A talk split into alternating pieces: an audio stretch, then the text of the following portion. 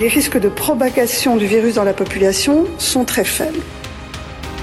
Si chaque année on fait des dépêches à chaque fois qu'il y a un mec qui a la grippe, le Louvre, le, travail a repris. Je crois que dans la plupart des endroits, c'est aujourd'hui le problème est derrière nous. L'Italie, euh, il y a quelques semaines, a pris des mesures. Je pense par exemple au contrôle des températures euh, à l'arrivée euh, de vols en provenance de zones à risque qui n'ont pas permis d'enrayer l'épidémie. Nous n'avions pas pris ce type de mesures. Mais normalement, vous aurez moins de contraintes qu'il n'y en a en phase 2 et 1. Je dis pas de bêtises, monsieur. Non. Top. Bonjour à tout le monde, merci d'être présent à ce rendez-vous quotidien qui est devenu la République en confinement. Vous êtes de plus en plus nombreux, vraiment merci, c'est super. Continuez euh, de liker, de partager ce podcast exceptionnel, unique dans le paysage audiovisuel français, il faut dire. Aujourd'hui, on a les deux Antoine, autant dire que c'est un, épisode qui va peser lourd. Antoine Gouritin, Antoine de Decker, comment vous allez? Salut Alexis, salut Antoine. Salut Antoine, salut Alexis. Eh ben écoute, ça va plutôt pas mal. Bon, super. Antoine, euh, d'habitude, on fait ça euh, de manière hebdomadaire avec toi. On t'entend moins en ce moment parce que tu es très occupé. Euh, confinement oblige. C'est ça. Et, il faut dire, je me permets, hein, il y a beaucoup de gens qui disent ça a baissé. Antoine a baissé, c'est pas Antoine Grouitin, c'est moi qui présente. Eh hein. donc, Antoine va reprendre le contrôle un jour de son émission et ça ressemblera plus à quelque chose de, de, de, de plus qualitatif. Donc, il y a vraiment une, des gens qui, ont, qui, ont, qui ont dit, mais qu'est-ce qui se passe? Voilà, donc, qui, qui, est qui est cet usurpateur? Toujours Antoine, mais pas le même. Non, alors. Aujourd'hui, alors on pourrait parler quand même de, de, ce. Avant de commencer, on va, on va parler de la Startup Nation qui est quand même bien, bien, bien enrayée. Là, c'est un, peu compliqué pour tout le monde. Mais commence à courir des rumeurs de ce magnifique gouvernement d'union nationale. Et alors, on a entendu, alors pour la blague, hein, Nathalie Cossio-Murisset qui est à New York, Manuel Valls qui est en Espagne, bon, personne n'en veut, mais apparemment d'autres noms circulent. Et on parle de Christian Jacob, Gérard Larcher, Barouin, Valérie Rabault côté PS, Olivier Faure même, voire Bernard Cazeneuve. C'est la Dream Team, ça, ça s'appelle. Et peut-être Jadot. Voilà. j'allais te, ah demander où était Yannick Jadot, ah justement. Ah bah non, bah évidemment, il est dans tous les bons coups. Euh, non, mais c'est dingue, c'est dingue. S'ils nous font un coup pareil, là, je, je demande la nationalité russe. Je j'hésite plus quoi. Vu que tu collabores déjà sur RT. Euh. Voilà. Oui, voilà, oui, oui. Tout, ça, c'est prévu d'avance. Hein, tout, ça est totalement prévu. Que, que, les trolls se rassurent, tout ça est prévu, évidemment. Euh, non, mais franchement, c'est plus possible. Pour qu'est-ce qu'on a fait pour mériter ça? Ah, La question reste ouverte. Hein. Bah voilà, je, je, crois que le mérite n'est pour rien, je crois. Hein. Je crois que le mérite n'est vraiment pour rien. Souvent, c'est comme ça dans la vie, tu vois. Ah putain, c'est moche. C'est quand même très moche, quoi. Bon, alors, non, un peu de sérieux. Euh, on voulait parler aujourd'hui euh, ah bah, de la Startup Nation qui est en train de devenir la Startup euh, Nazi Nation, euh, puisqu'il est question de surveiller un peu tout le monde. Et que ça, eh bien, le, monde de la sécurité est en train de, de, voir les marchés qui s'ouvrent, les, les, nombres d'argent qui va tomber, que ce soit les drones, que ce soit les applis de surveillance. comment tout ça va finir, Antoine? Euh, comment tout ça va finir, je sais pas. Euh, nazi, euh, j'irai pas jusque là quand même. moi, ce que j'ai l'impression là, que c'est plutôt une histoire de start-upisme des, des, derniers jours, tu sais. Euh, c'est un petit peu, c'est un petit peu ça. On prend les dernières opportunités pour essayer de, de garder les fidèles qu'on a et puis d'en convertir des nouveaux. J'ai l'impression que c'est plutôt ça qui est en train de se passer. Euh, il y avait un article dans Le Monde il y a quelques temps euh, de Arnaud Saint-Martin et un collègue à lui, là, les sociologues, qui, qui disaient justement que pour comprendre la, les, la startup nation, il fallait plutôt jouer sur le registre du religieux. je pense que c'est un petit peu ça qui se passe. Euh, notamment, euh, alors je me suis infligé euh, trois épisodes du podcast quotidien des échos la semaine dernière. C'est un très bon podcast. Alors évidemment sur le contenu, on n'est pas toujours, je suis pas toujours très très d'accord avec les échos, surtout quand ça parle de start-up. après c'est un très bon podcast sur la forme, sur l'écriture et tout, c'est un truc très très bien. Donc voilà, je, voulais quand même le dire avant de vous expliquer pourquoi j'ai parlé de m'infliger ces trois épisodes là. Là c'était vraiment dur. ils ont fait des trois épisodes justement sur le, le thème qui nous occupe aujourd'hui, sur les startups. c'est la semaine dernière sur euh, bah, pourquoi il fallait sauver les startups et comment on sauvait les startups euh, en France. Parce qu'il y a eu toutes ces histoires d'aide aux entreprises, euh, on en a parlé un petit peu déjà quand j'étais venu au, début du confinement, et puis vous en parlez aussi de, de temps en temps. C'est assez drôle parce qu'au début, on en avait parlé ensemble. Au tout début, il y a les fonds d'investissement qui étaient montés au créneau en disant il faut absolument sauver les startups françaises. et ce qui est assez intéressant, c'est que chez nous ils l'ont fait, et puis aux États-Unis par exemple, il n'y a pas eu beaucoup d'argent magique, à part pour les très grosses qu'il fallait pas laisser couler, mais il y a pas mal de boîtes qui commençaient à marcher. Euh, bah, ils se sont rendus compte que bah, il y a beaucoup de startups aux États-Unis, c'est des arnaques, hein, euh, c'est juste des produits financiers avec rien derrière, pas de, pas de business model viable euh, quand les fonds d'investissement crachent pas au, pour euh, bah, pour soutenir ça. En France, c'est un peu pareil, mais avec en plus pas mal d'argent public dedans. C'est la grosse différence. Et, euh, et, ils ont décidé d'aider les boîtes, peu importe ce qu'elles faisaient chez nous. Euh, je pense que tu as dû le, voir un petit peu, Antoine, notamment ce, ces, ces 4 milliards. Alors, c'est pas vraiment un fonds de 4 milliards, mais les 4 milliards qui ont été trouvés pour, euh, pour aider les, startups et empêcher les boîtes de fermer surtout. Et ce qui est assez drôle dans ces, épisodes de, des échos, c'est que maintenant, euh, maintenant qu'ils ont eu ça, euh, les fonds d'investissement expliquent que euh, il faut plus facilement licencier, voilà, parce que quand même, euh, ok, on les a aidés au début de la crise, mais maintenant quand même, il y a des boîtes où ce serait bien de les dégraisser un petit peu.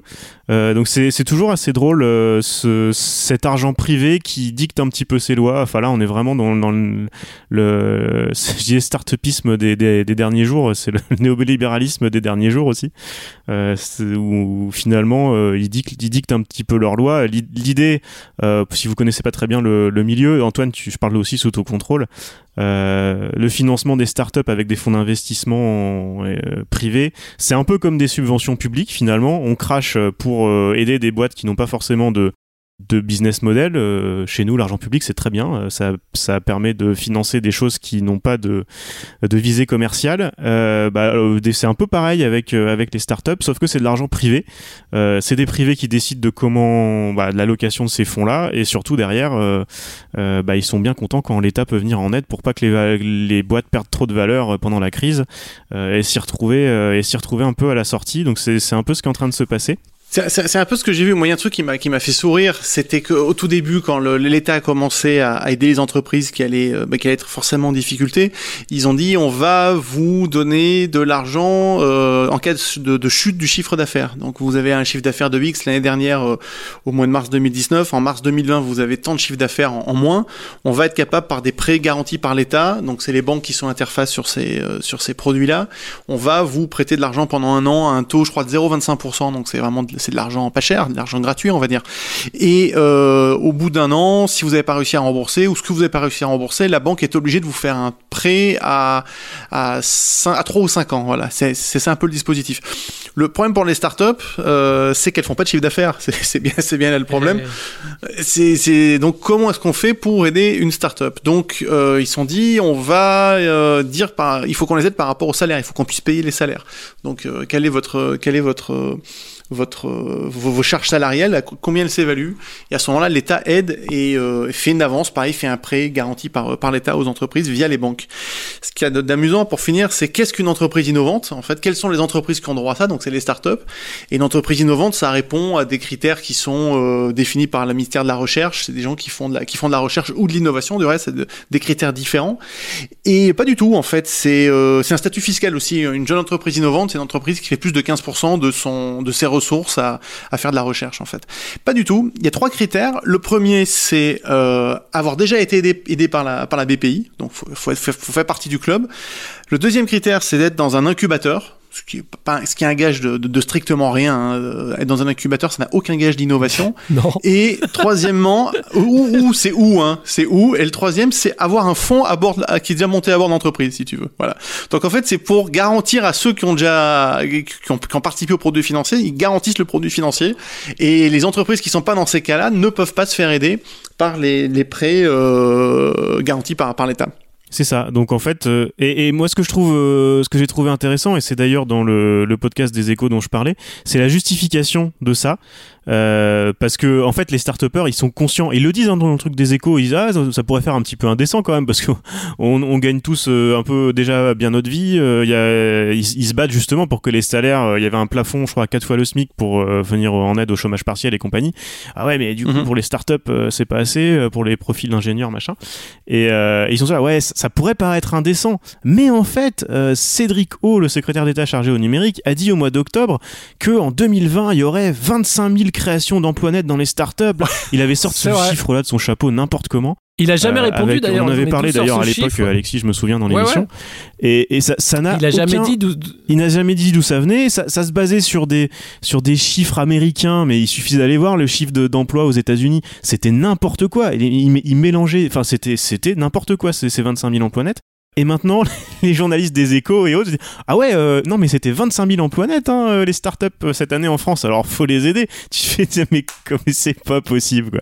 Et le deuxième argument, toujours le même, c'est de se dire que les autres, dans les autres pays, vont pas forcément aider les startups pareil. Du coup, si nous, on aide les startups, et eh ben on va avoir de l'avance dans la suite de la guerre technologique avec. Enfin, on est toujours dans les mêmes arguments. Tu fais Mais ça, c'est pas possible, quoi c'est le monde le monde d'après va, avoir du mal à, arriver et c'est ça que je voulais dire aussi.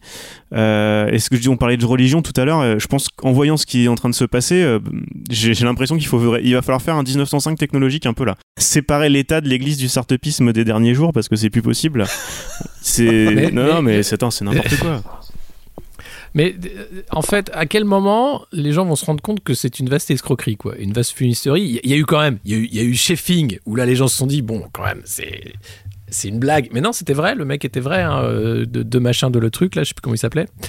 Euh, et, le nombre de startups. Il y a beaucoup de particules dans le, dans le game, ouais. ouais alors, il y a, y a, les gamers à, particules qui sont assez nombreux, qui se serrent les coudes. Euh, et ils sont là parce que, bon, bah, ils ont fait les écoles de commerce, tout ça, et puis ils veulent pas reprendre la boîte familiale, ou ils disent, bon, startup, c'est cool, hein, ça fait, ça fait, bon, tu, tu peux pécho plus facilement. c'est assez drôle parce qu'ils te disent à longueur de temps, prenez des risques, prenez des risques, prenez des risques. Bon, bah, aux États-Unis, les mecs qui sont allés dans des startups qui se retrouvent sans boulot, euh, mais à qui on avait promis euh, les, toutes les merveilles de la Silicon Valley, bon bah ils ont pris des risques et c'est malheureux, hein, c'est triste, c'est fâcheux, ils sont dans la merde. Mais chez nous, euh, vous prenez, des risques, prenez des risques, prenez des risques, il y a une crise comme ça et ah bah on vient vous sauver. Le risque est jamais vraiment là pour les start à particules en fait. Hein.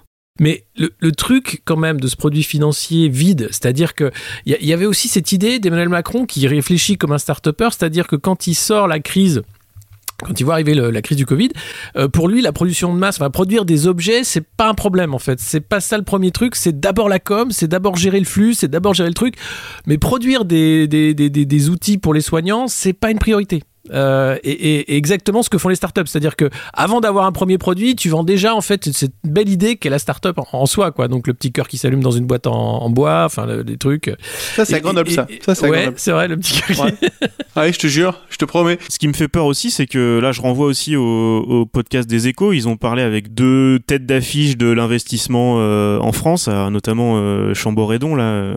c'est quotidien qui s'était moqué de lui parce que il avait présenté des trucs de France Digital, tu sais, avec Macron qui vient faire le discours de rentrée au mois d'octobre et tout. Il avait, il avait expliqué, il s'appelait JDC, tu vois, Jean-David Chamboredon. JDC, je sais pas si vous vous souvenez de cette histoire-là. Bon, bref.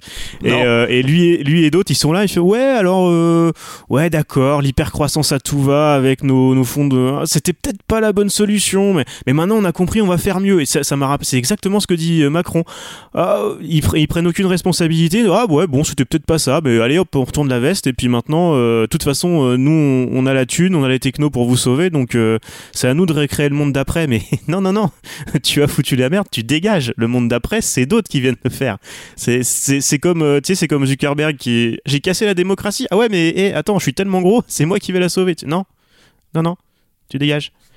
Et, on, nous joue, on nous joue un peu le même jeu. Euh, alors, il y, a plein de startups qui ont voulu aider là, dans le médical, etc. Ce qui est très bien. Il va y avoir des super, sûrement des super trucs à venir. Euh, le problème, c'est qu'il y a aussi pas mal de charlatans qui en ont profité pour récupérer de la thune. Euh, alors, je vais pas te faire dire, te, faire dire de, mal de concurrents, euh, Antoine, mais on a vu pas mal de, de chatbots euh, d'aide au diagnostic qui sont arrivés avec des trucs codés un peu n'importe comment. Enfin, ça a dû avoir des aides à l'innovation aussi, tous ces trucs-là. mais bon, il y a sûrement des, trucs, des trucs intéressants qui vont en sortir. Faut pas non plus. non, il y a. moi, je disais en, en toute Ouais, dans une toute, toute première émission, là, moi j'ai filé un tout petit coup de main, enfin mon entreprise a filé un tout petit coup de main à un gros cabinet médical qui, euh, qui est en train de mettre en place des plateformes de télémédecine.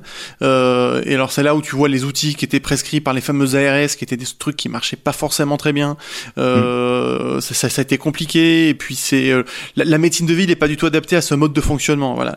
Donc il a fallu, euh, il a fallu bricoler tout simplement plusieurs choses. Et puis les agents conversationnels, ça peut permettre de collecter des informations ça peut permettre de d'aiguiller les personnes, de prendre des rendez-vous automatiques. Donc c'est des choses qu'on a qu'on a mis en place très humblement et très simplement. C'est pas des choses grandiloquentes. Mais ce qu'il y a d'intéressant, c'est qu'on c'est de voir effectivement toutes les personnes. Moi, je reçois chaque jour, j'ai une dizaine d'entre de startups qui me proposent gratuitement le produit qui va me permettre de. J'ai des clients aussi, des mairies qui m'appellent en me disant il y a telle entreprise qui m'a proposé de mettre en place un chatbot sur ma page web. Euh, c'est possible, mais en général, c'est des trucs qui sont. Tu, tu, sais pas où partent les conversations, tu sais pas. Euh, pourquoi le robot dit ça à tel moment Non, c'est, j'ai pas vu de choses incroyables, mais après il y a beaucoup de gens qui font des choses beaucoup plus discrètement, qui font des choses qui, qui fonctionnent en fait.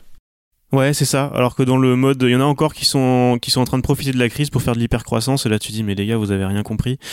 Et, et on va se, sûrement se retrouver avec quelques petits trucs. Il y en a eu un que j'ai bien aimé, tiens, c'était une boîte euh, bretonne, je sais pas si vous avez vu ça, euh, où le mec qui se sert d'un verre euh, marin pour euh, faire de l'oxygénation du sang.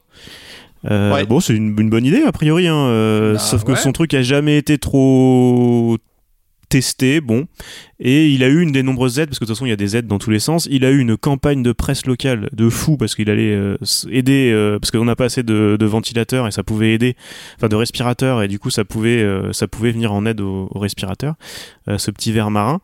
il a eu plein de voilà, une couverture presse dingue. Et là il a eu une couverture presse dingue aussi cette semaine parce que il avait bossé avec la direction générale de l'armement il y a il y a une, dizaine, une petite dizaine d'années 8 9 ans là-dessus et en fait, euh, son truc marchait pas et ils avaient c'était des tests qu'ils avaient fait sur des cochons à l'époque et tous les cochons de l'étude sont morts. Et, et c'était. Peut-être que 8 ans après, ça peut marcher. Et ouais, et en fait, c'était une, c'était une étude qui était censée rester euh, secrète à la DGA et compagnie, apparemment, de ce que j'ai compris. Et, euh, et c'est sorti, et du coup, l'institution qui devait lui donner une aide lui dit Ouais, en fait, euh, ouais, non, en fait, on va pas te filer de thunes. Donc maintenant, il refait le tour de la presse locale. On nous en veut, on gêne voilà, mais des, des, trucs comme ça. mais, son, innovation marche peut-être maintenant hein, et peut-être très intéressante, mais voilà. Et c'est un peu la foire, la foire à la saucisse là dans la startup nation. Ça part dans tous les sens. Et puis il y a le gros marché aujourd'hui du, il y a le très gros marché du de l'après du confinement, du tracing des, des gens malades. Là, c'est un ben gros, gros, un très gros marché ça. Oui, parce qu'il y a les champions qui s'y sont mis aussi. Euh, Google euh, qui propose son aide hein, pour euh, que tout ça soit très bien fait de manière anonymisée comme d'habitude, en disant on va on va faire des super trucs en collaboration avec Apple. Ouais, alors je trouve ça intéressant cette histoire, euh, cette histoire de stop Covid, l'appli du gouvernement, parce que c'est là, pour le coup, c'est le, le, solutionnisme technologique à son maximum. Tu vois, on a un souci, hop, hop, on fait une appli. Euh, et pour le coup, je suis déçu, Alexis. Je sais pas si tu te souviens, on avait dit dans un épisode il y a quelques mois que c'était un gouvernement euh, même pas solutionniste, mais téléphoniste. un problème, hop, un numéro vert. Bah là, ils ont passé un stade, ils sont vraiment passés à l'appli. Et c'était assez drôle parce que j'imagine que vous avez suivi un petit peu l'affaire. Au départ, euh, ça a commencé par euh, cette, euh, cette interview dans Le Monde, c'était la semaine dernière, de Cédric O et Olivier Véran c'était drôle parce que il savait toute, l'interview c'était ouais on, on sait pas trop à faire ça mais bon foi on sait pas. Encore hier euh, Cédrico qui était là ouais on sait pas si ça va vraiment être utile euh, et pourtant ils sont à fond il faut faire le truc.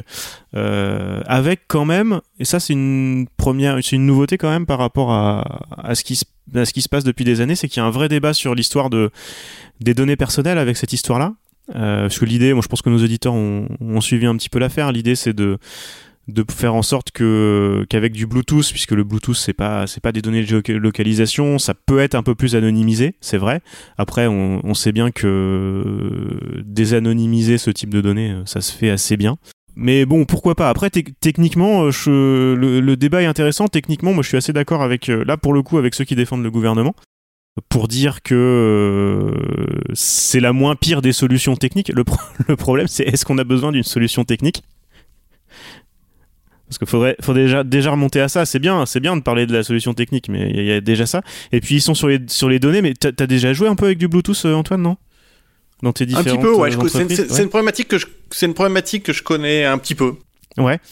Il euh, y, y, a une question qui se pose pas derrière ce débat sur les données personnelles qu'il faut avoir et qui est très bien. C'est juste est-ce que ça peut marcher avec du Bluetooth? Et la façon dont on le présente, euh, moi pour avoir joué un peu avec du Bluetooth aussi, vu la précision du Bluetooth, ça va, ça va entraîner des, des faux positifs et des faux négatifs dans tous les sens et ça va être, euh, ça va être dingue quoi. Pour, expliquer, il y a aussi une problème, un problème qui est structurel par rapport au, smartphone, qui soit euh, iOS ou Android, euh, sans, sans, faire une émission très technique, c'est qu'en fait, tu peux pas avoir une application qui, qui, laisse allumer le Bluetooth tout le temps. Le système d'exploitation, pour des raisons d'économie d'énergie, t'empêche de faire ça. Donc, il peut pas être allumé tout le temps. Donc, en fait, ce qu'ils veulent faire, si j'ai bien lu les différentes spécifications, et c'est ce que les, plateformes que proposent Apple et, et, et Google, c'est de, de, noter toutes les interactions qu'il y a toute la journée. Euh, et puis, on se retrouve tous dans la même salle pour préparer une émission tous les trois par exemple, et puis dans trois jours il y a Alexis qui dit je suis malade, je suis désolé pour toi, j'ai le Covid, tu te déclares comme étant malade, et tous les gens qui ont été en relation avec toi vont recevoir une information comme quoi euh, tu, tu potentiellement ils ont été, euh, ils ont partagé un espace pendant un certain temps avec une personne qui est malade. Donc en termes d'efficacité, il va falloir que les, à mon sens, hein, que les, euh, les, les, Apple et Google modifient leur système d'exploitation et donnent des droits particuliers à cette application-là. Donc déjà ça commence à faire un peu peur. Et puis ensuite, sauf si les codes sources sont très très très audités. Euh, et puis après, qu'est-ce qu'on fait? Dire qu'une fois qu'on sait que notre ami le pauvre est malade et nous on, potentiellement on l'est, c'est quoi la solution? On n'a pas de masque. Euh, Est-ce qu'on a un endroit où on peut s'isoler? Alors moi j'ai un grand appartement, je pourrais m'isoler de ma famille dans un coin, mais pas forcément tout le monde. Mhm. Il n'y a, y a, pas de réponse. Je sais pas ce que ça va apporter ça. Et euh, avec les dérives après qu'on peut imaginer une fois qu'on a mis ça sur une plateforme Google, euh, Apple, euh, prêté au gouvernement, moi je non, je suis pas spécialement amateur de. Ouais, alors celle, celle du gouvernement a priori serait complètement le, le, le code source serait complètement auditable. Après, Apple et Google, tu peux toujours te brosser. Ouais. Ça, bon, on va pas faire d'émission, on va pas faire de trucs très techniques, mais euh, Google a trouvé un moyen très malin, euh, sans mettre à jour euh, Android, de, de, passer ça dans ses services Google Play, qui est le, la, la façon dont ils passent les, les, trucs les plus dégueulasses sans, sans que tu sois au courant quand t'as un téléphone Android, en gros. Enfin, ouais, non, non, ils font ça, ils font ça bien. Euh, mais surtout, moi, ce que je trouvais intéressant, c'est qu'ils ont, ils ont tous des, des discours. Vraiment, c'est le discours d'ingénieur sur la technologie, quoi. Euh, ouais, mais alors, euh, ouais, pour que ce soit efficace, il faudrait que euh, plus de 60% de la population l'ait. Alors dans ces cas-là, euh, bah, il faudrait que l'installation soit obligatoire, machin. non mais les... Alors, Apple et Google, c'est bien, ils vont ils vont pousser ça sur les téléphones sans vous mettre au courant, donc ce sera ce sera pas obligatoire, mais ce sera ce sera quand même sur votre téléphone, c'est bien. Après non, ce que je, là où je voulais en venir pour le Bluetooth, moi moi je, je l'ai utilisé vraiment pour des trucs qui beaucoup, moins sensibles, mais moi je, je bossais dans les dans les, les technologies pour les musées. Et ça s'est fait beaucoup. Tu, tu mets une petite balise Bluetooth à côté, euh, à côté d'une œuvre. et puis quand, voilà. Et quand tu rentres, quand tu arrives à moins de 1 mètre, 2 mètres, enfin, tu, c'est à toi, c'est au développeur de choisir. Euh, on te donne de l'info sur l'œuvre, etc. Euh, bah, ça, arrivait, ça arrivait souvent, et après c'est des problèmes techniques à régler, mais tu te balades dans, le musée et puis tu as une œuvre de l'autre côté d'un mur euh, avec aussi une petite balise Bluetooth et du coup tu reçois le contenu du mauvais tableau. Bon bah c'est pas grave, tu tu t'en fous, tu continues ta visite, c'est pas un drame. Alors que là, si le mec se retrouve est de l'autre côté du tableau avec aucune, enfin de l'autre côté d'un mur, aucune interaction avec toi, peut-être à moins à 1 mètre ou 2 mètres, mais on sait même pas parce que la précision avec le Bluetooth c'est quand même pas top. Euh, on va te dire le, mec était malade de l'autre côté du mur. Alors on sait pas qu'il était de l'autre côté du mur. Vous avez dû être en contact. Hop, quarantaine pour tous ces gens-là. Enfin, tu, enfin, ça va, ça va être, ça, ça, va être une galère à gérer. Hein. Complètement. Non mais c'est dingue. Mais pourquoi, pourquoi se précipiter sur des solutions aussi nazes parce qu'on n'en a pas d'autres, il faut faire. semblant de, il faut faire semblant d'avancer et comme euh, comme on a, ils ont réussi à intoxiquer les gens pendant longtemps en disant ah technique technique euh, et tu sais, avec ce que je dis avec ces raisonnements d'ingénieurs, ça a l'air de passer un petit peu donc euh, donc ils en profitent quoi. Après, moi, sur une petite note positive, moi, j'ai trouvé que l'application pour générer ta, ton autorisation de, ton attestation de circulation, au début, il y a eu quand même pas mal d'activistes, euh, de, professionnels qui ont dit faites attention parce que c'est facile de collecter le nom, le prénom, euh, l'âge, le lieu de naissance, euh, la, la, date de sortie et la raison de sortie. Et aujourd'hui, l'application, tout se passe en local sur smartphone, sur le smartphone, pardon. Donc les gens ont, ouais. ça, ça fonctionne de d'éduquer les gens sur ça et de, et de le porter sur la réseau Tout à fait, et ça ils l'ont bien fait, et ça ils l'ont très bien fait au gouvernement. Et ça ils l'ont bien fait. Et, enfin au ministère de l'Intérieur. Ça, il faut le dire, a priori cette appli, ce Stop Covid, pareil, serait open source, auditable. Je pense qu'ils vont, ils vont faire attention, faire les choses bien. Le seul truc, c'est que ça risque. Alors il y a deux, il y a deux problèmes. D'une, ce que je disais tout à l'heure, techniquement, ça risque de servir à rien et d'être très compliqué. Enfin, servir à rien, en tout cas, être très difficile à gérer. Euh, ça, c'est le premier point. Et le deuxième point, c'est que Google et Apple qui vont te mettre ça de force dans ton téléphone, c'est 99,3% du marché des smartphones, je crois, dans le monde euh, combiné. euh, l'appli du ministère de l'Intérieur, elle sera sans doute très bien. Ils vont peut-être faire les choses pas si mal sur les données personnelles, on verra.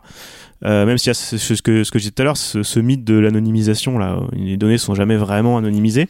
Non. Euh, mais, mais en fait, ça risque de servir à rien parce que de toute façon, c'est Apple. Et, alors, ils seront, ils vont, ils fileront les données qu'ils veulent aux, aux, instances de santé, mais, mais ça risque, ça risque d'être ça. Et du, du coup, j'en profite quand même hein, pour passer un faire un petit peu de pub. Il euh, y a un ingénieur français qui s'appelle Gaël Duval. Je sais pas si vous connaissez les gars. Non.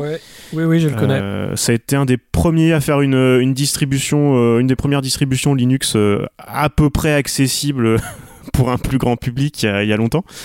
Et depuis quelques années, il s'est lancé dans l'idée d'adapter, enfin de, de modifier Android, donc le système d'exploitation de, de Google, euh, qui est sur une base open source, mais après Google rajoute plein de trucs et, les, tous les constructeurs aussi. Lui, il repart du, de l'Android euh, open source. Donc pour l'instant, il est sur une ancienne version d'Android. C'est pas le dernier Android euh, que Google a sorti, mais c'est pas grave. Et il enlève tous les services Google possibles. Euh, donc à peu près tous. Donc euh, votre téléphone euh, n'envoie rien. Vous, vous utilisez Android, mais votre téléphone n'envoie rien au serveur de Google. quand la mise à jour des, des, services Google Play va être faite avec leur, le, stop Covid de Google, bah, vous l'aurez pas sur votre téléphone, etc. c'est vachement bien. Il n'y a pas besoin d'être très technique pour l'installer. Moi j'ai réussi à le faire alors que ça faisait longtemps que j'avais pas touché à tout ça. Ça se fait très très bien en suivant le, tuto. Et puis, et puis surtout, ils sont en train de, de bosser sur un, truc, un installateur euh, assez facile. En gros, euh, vous lancez le programme, vous branchez votre téléphone à votre ordinateur et ça fait tout, ça fait tout le job tout seul. Il n'y a pas besoin de passer par des installations compliquées, des lignes de code, etc. Et c'est quoi le nom de cette distribution? Alors c'est le iOS E EOS, si tu veux. Euh, je, je, vais mettre le lien dans la description de, de l'épisode. Cherchez Gaël Duval euh, bah euh, sur Twitter, vous, vous, le trouverez.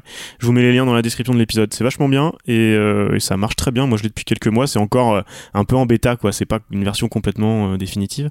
Et ils en vendent aussi sur leur site et ils vendent des Samsung avec ça de préinstallé dessus. Euh, donc c'est plutôt cool. C'est comme si vous achetiez euh, sur Back Market ou je sais pas quoi un, téléphone euh, reconditionné, sauf que au lieu de le recevoir avec toutes les merdes de Android et Samsung, vous le recevez avec, avec ça installé dessus. D'ailleurs, sur ces, sur ces applis, dans le discours de, de, Macron lundi, il a dit qu'il y aura un débat au Parlement, à savoir hein, si c'était ce qu'il fallait faire, parce qu'il y avait des inquiétudes évidemment sur cette application de, de, tracing. Et le débat va avoir lieu le 28 et le 29, il me semble. Mais un débat sans débat, c'est ça? C'est ça, euh, un débat, alors ça a été annoncé euh, juste avant qu'on enregistre l'émission, a priori, ouais, 28 avril à l'Assemblée nationale, 29 avril au Sénat, avec une déclaration euh, du gouvernement en intro le 28 à l'Assemblée nationale, et derrière, un débat sans vote. Voilà. C'est le, Parlement macroniste dans toute sa splendeur. C'est la première, ça, qu'on fait un débat sans vote? C'est une première, c'est une... Hmm, je, je suis pas sûr. Il faudrait, il faudrait vérifier. Je, je suis pas, je suis pas certain. Non, non, ça, ça se fait, mais euh, mais sur des sujets comme ça, en plus avec une annonce. Attends, une annonce le lundi soir euh, du président. Oh, il faut absolument qu'il y ait un, qu'il y ait un débat. Et une annonce le mercredi après-midi. Ah oui, mais en fait, ce sera un débat sans vote. Attends, vous êtes sympas les gars, mais faut arrêter de se moquer du monde quand même. C'est un grand débat. Ils font un grand débat sur, euh, sur Stop Covid en fait. stop Covid, euh, stop, stop. On va arrêter tout de suite cette appli. Hein, c'est pas la peine. Euh, non, mais sinon c'est simple. Hein, tu sors de chez toi sans ton téléphone. Ouais, ouais. Alors après, il y a des, dans certains pays asiatiques, ils avaient réussi à, à, faire des. Je sais plus comment ça marchait exactement, mais en gros, ils avaient réussi à contourner ça. Ils te forçaient à Ouais, t'avais pas le choix euh, pour sortir. Il fallait que tu, il fallait que tu les. Je sais plus comment ça marchait exactement. Il faudrait que je me renseigne là-dessus. Mais euh, à noter d'ailleurs que euh, c'est à Singapour qu'ils ont lancé un truc comme Stop Covid. Je sais pas si vous avez vu l'article. Le chef de projet de cette appli-là à Singapour. alors Singapour qui est pas une démocratie aussi libérale que chez nous en plus pour imposer ce genre de truc. Hein. il, le gars expliquait que il faudrait, il faut surtout pas que ça remplace tous les systèmes de traçage humains et d'enquête euh, sur les cas et sur les contacts euh, et que ça devait ça pouvait aider mais il faut surtout pas partir uniquement là-dessus c'est une connerie sans nom c'est dingue. Mais pourquoi, pourquoi systématiquement on fait les pires choix? Et puis ces drones là aussi qui ont été commandés en, en second semestre 2019, hein, donc c'est plutôt pour les gilets jaunes plutôt que pour euh, avoir des drones qui disent restez chez vous, restez chez vous. 4 millions euh, de commandes de drones payées en partie par des fonds européens. Euh, avant, on commandait pour 300 000 balles de, ces joujoux. Là, c'est quand même ultra flippant de voir que la police est en train de trouver ça super, d'avoir ce genre de truc pour contrôler. J'imagine c'est pour juste faire des photos pendant les manifs, être sûr qu'on a tout le monde sur fiche, quoi. Ouais, non, c'est fou. Et tiens, bah, le, ce monde est tellement fou que je vais vous laisser sur une dernière, une dernière petite devinette tout le monde a raconté tout et n'importe quoi sur euh, sur Stop Covid depuis quelques jours. Ça, fait euh, ça fait beaucoup d'articles dans la presse euh, et, sur tout un tas de de, de, sites internet même engagés etc où je dis souvent ils passent à mon avis un peu à côté euh, un peu à côté du sujet euh, parce qu'ils parlent que de, de, droits fondamentaux de données personnelles etc euh, mais quand même sur ces histoires d'abdication de, nos droits fondamentaux il y a une tribune que j'ai trouvé top et à mon avis enfin moi de, de ce que j'ai lu de tout ce que j'ai lu c'est la meilleure. Devinez où je l'ai trouvé essayez de deviner vous allez voir, c'est fantastique. Challenge. C'est un monsieur qui s'appelle Emmanuel Goffi, qui est directeur du Centre de recherche et expertise en éthique en intelligence artificielle euh, à l'Institut libre d'études des relations internationales. Je ne connaissais pas cet endroit, c'est au Canada a priori. Eh ben, c'est sur le site de l'Institut Sapiens. wow Mais tu sais, attends, mais c'est pas si étonnant. Euh, aux États-Unis, c'est quand même Trump Jr. qui a dit que c'était dégueulasse que Google et Apple se mettent à faire des, systèmes pour euh, traquer les gens. C'est-à-dire que c'est eux qui sont en train de lutter contre euh, ce système-là de, surveillance massive, quoi. Donc finalement, on est, on est raccord. On, se rend compte que les, les lignes politiques ont complètement bougé là-dessus, quoi. C'est étonnant. Oui, bah c'est là que je voulais en venir. C'est tellement n'importe quoi que voilà, on s'en met à, à, faire de la pub pour euh, des tribunes de l'Institut Sapiens. Quoi. Bon bah voilà, alors le tableau n'est pas si noir, hein, tout ça. Euh, bon, il suffit de, de, jeter votre téléphone hein, et puis d'utiliser de, des pigeons voyageurs. Euh, et puis comme on va sortir masqué, bon bah voilà, le, le tracing, tout ça, ça va être, ça va être particulier. Qu'est-ce qu'on écoute aujourd'hui pour se dire au revoir? Très bonne question. Un petit, un petit Pet Shop Boys, tu, tu ah, vois. Pet Shop Boys, ça...